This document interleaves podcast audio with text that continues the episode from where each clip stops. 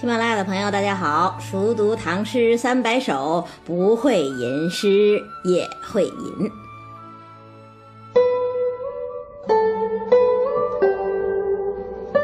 按照上一期的安排呀，今天要跟大家分享的是张旭的《桃花溪》。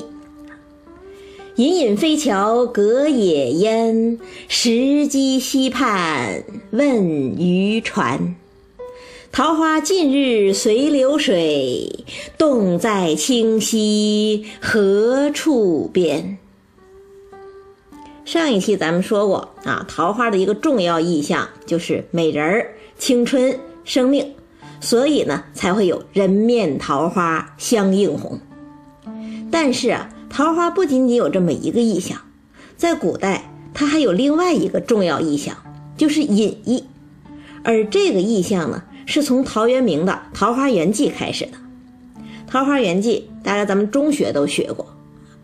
晋太元中，武陵人捕鱼为业，缘溪行，望路之远近，忽逢桃花林，夹岸数百步，中无杂树，芳草鲜美，落英缤纷。那捕鱼人不是怀着好奇心去寻找桃林的尽头吗？结果就发现了一个纯美的世界。在那个世界里呀，土地平旷，屋舍俨然，在那里头，黄发垂髫，怡然自乐，在那儿呢，不知有汉，无论魏晋。这个世界以后就被人叫做桃花源，其实就相当于中国的乌托邦嘛。那陶渊明创造了一个这么令人神往的世外桃源，从此之后呢，桃花源也就成为中国文学创作的一个母题。张旭的这首《桃花溪》也是如此。那根据一个母题进行再创作，这其实有点像今天写作文的改写吧，把记叙文改成议论文，或者把说明文改成记叙文等等啊。那咱们今天就看看张旭是怎么把一篇几百字的散文改写成一首二十八字的七言绝句的。先看第一句。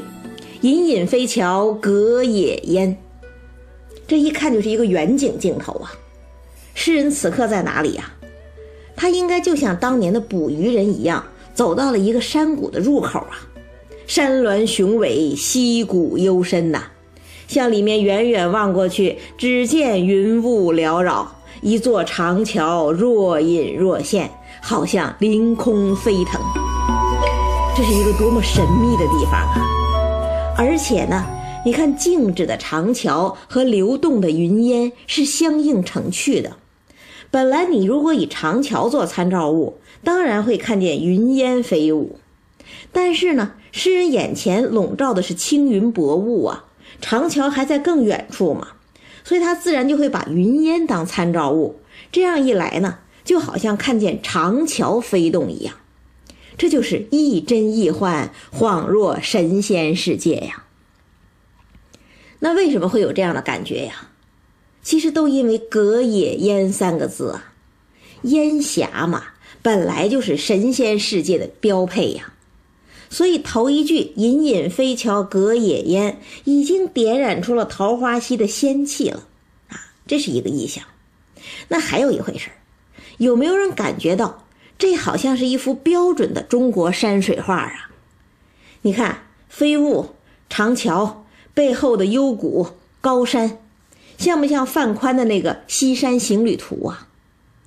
但是咱们也知道，中国的山水画嘛，很少有纯粹的山水，山水之外还必须得有人的活动啊，一定要有人才能让这幅画活起来。那人在哪儿呢？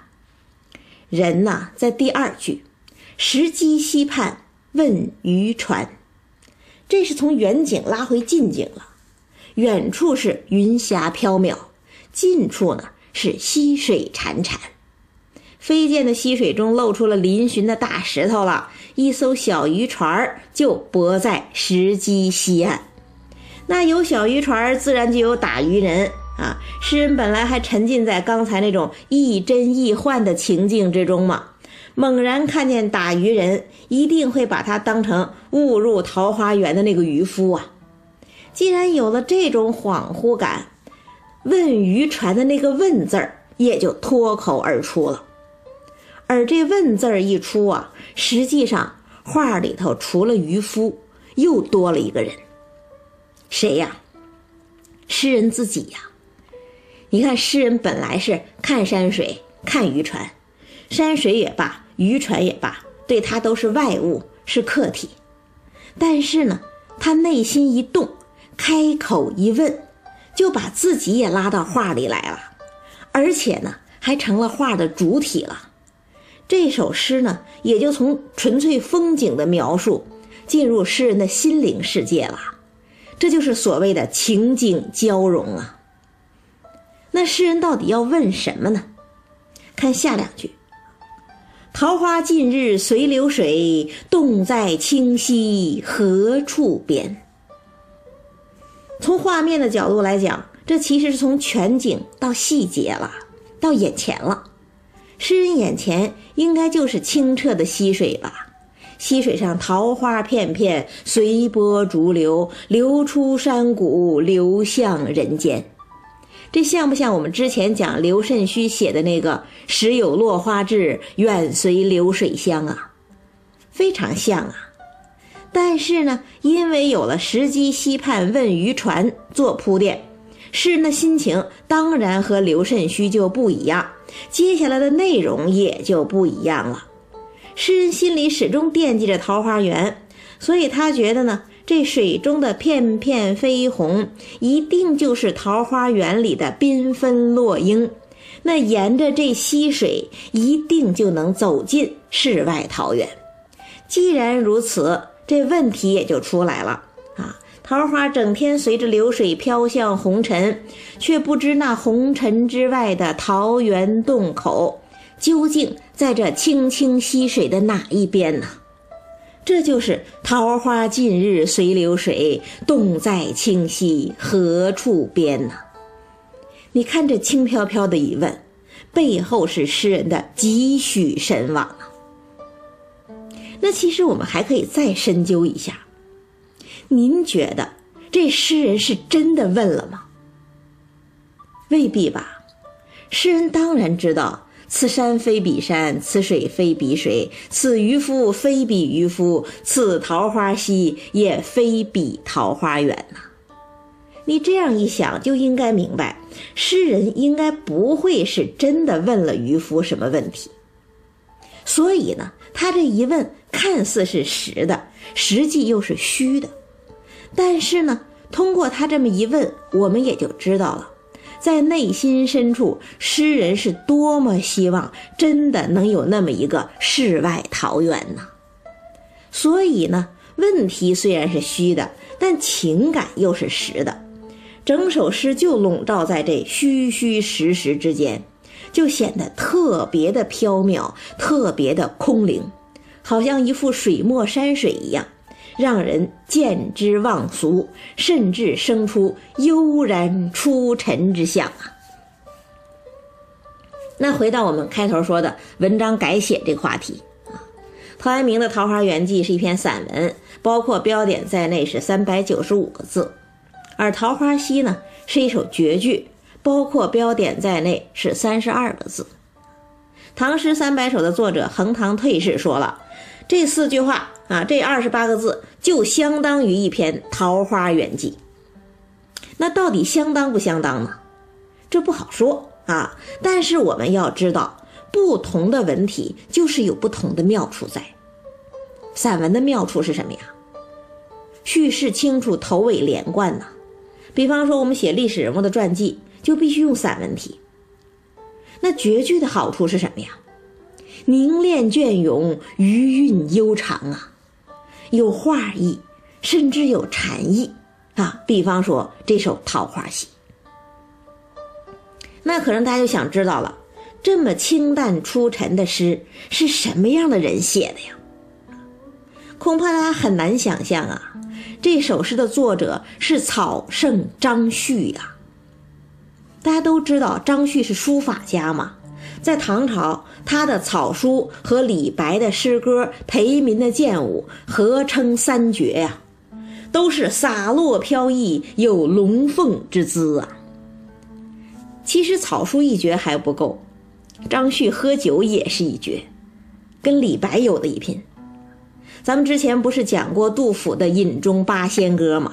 八仙里头不仅有李白，还有张旭呀。杜甫不是讲吗？张旭三杯草圣传，脱帽露顶王宫前，挥毫落纸如云烟。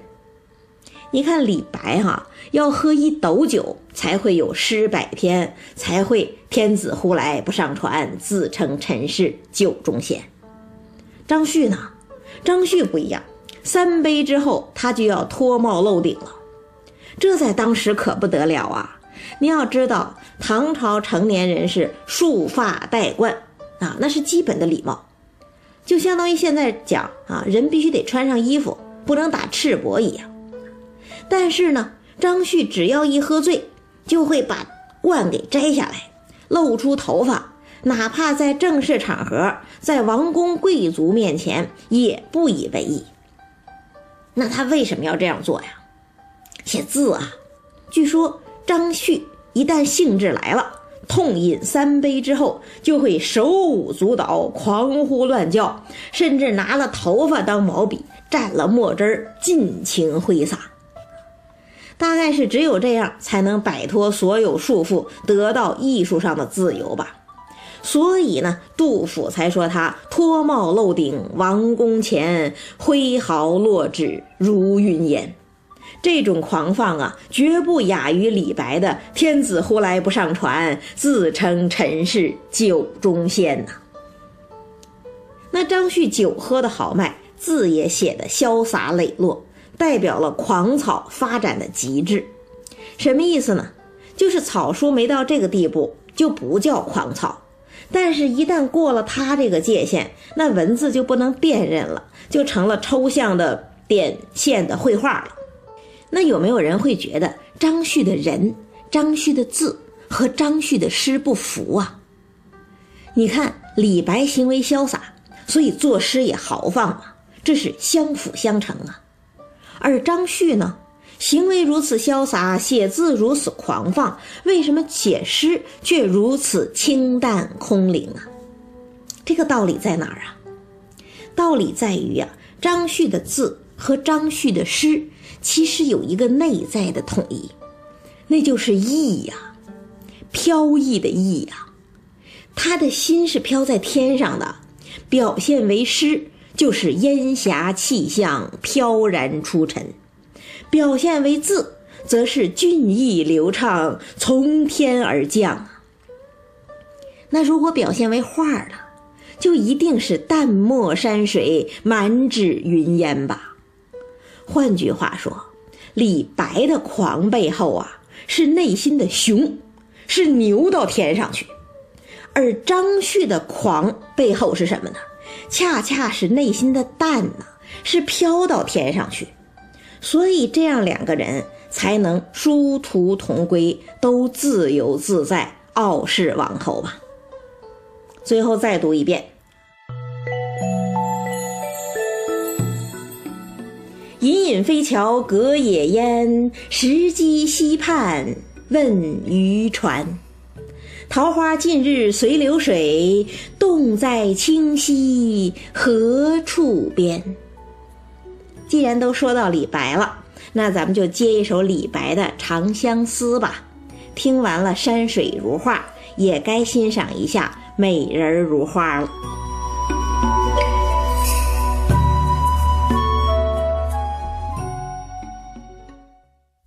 本节目由喜马拉雅独家播出，感谢大家的收听。